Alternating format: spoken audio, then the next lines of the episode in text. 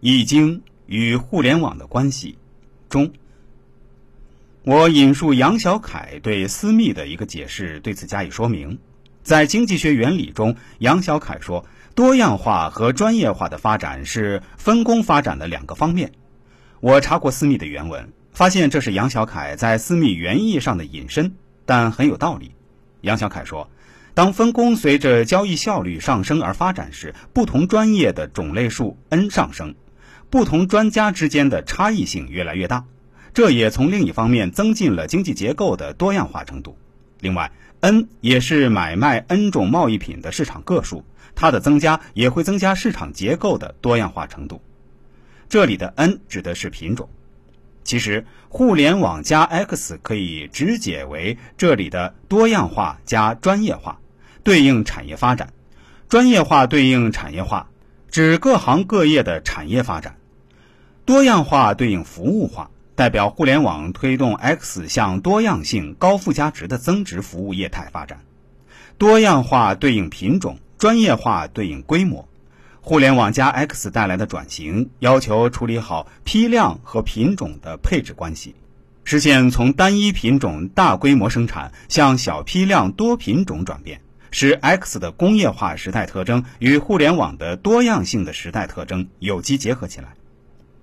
第二，互联网加 X 技术经济的历史特征。今天一大早，尤敏老先生给我打来电话，讨论百分之三这本书，也可以说是一本研究互联网加时代的经济新常态的书。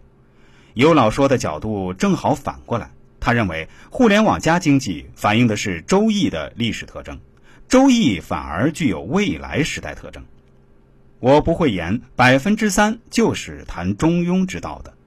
书里开宗明义就讲要形成经济学的中庸价值观。不过有老认为，中的思想早于儒家，是周易的核心。他认为百分之三可以解读为用《周易》在改写西方经济学，形成中国的经济学。这本书的核心概念“自然律”就是中。我吃了一惊，不过一想也在情理之中。构思这本书时，确实也是这么想的，只是没有想到《周易》这么深。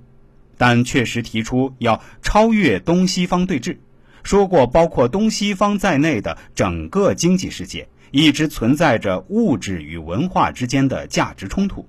本书试图调和这种冲突，将价值观建立在物质与文化之间的终点上。百分之三中的微观经济学数学模型核心就是把品种多样性作为经济学范式，引入均衡框架。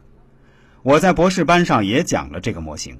大意是，西方经济学的标准框架是数量价格均衡，对应简单性系统；网络经济学新增了一个品种价格均衡，对应复杂性系统。